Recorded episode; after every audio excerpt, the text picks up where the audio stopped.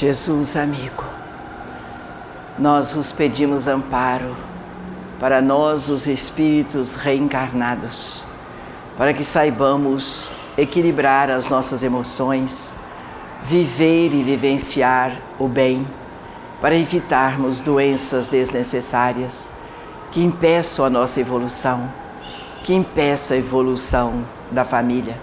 Ajudai-nos, Senhor o sofrimento físico, a dor física não é tão grave quanto a dor moral e a dor espiritual. Dirigi-nos, Jesus, as vossas mãos. Assim seja.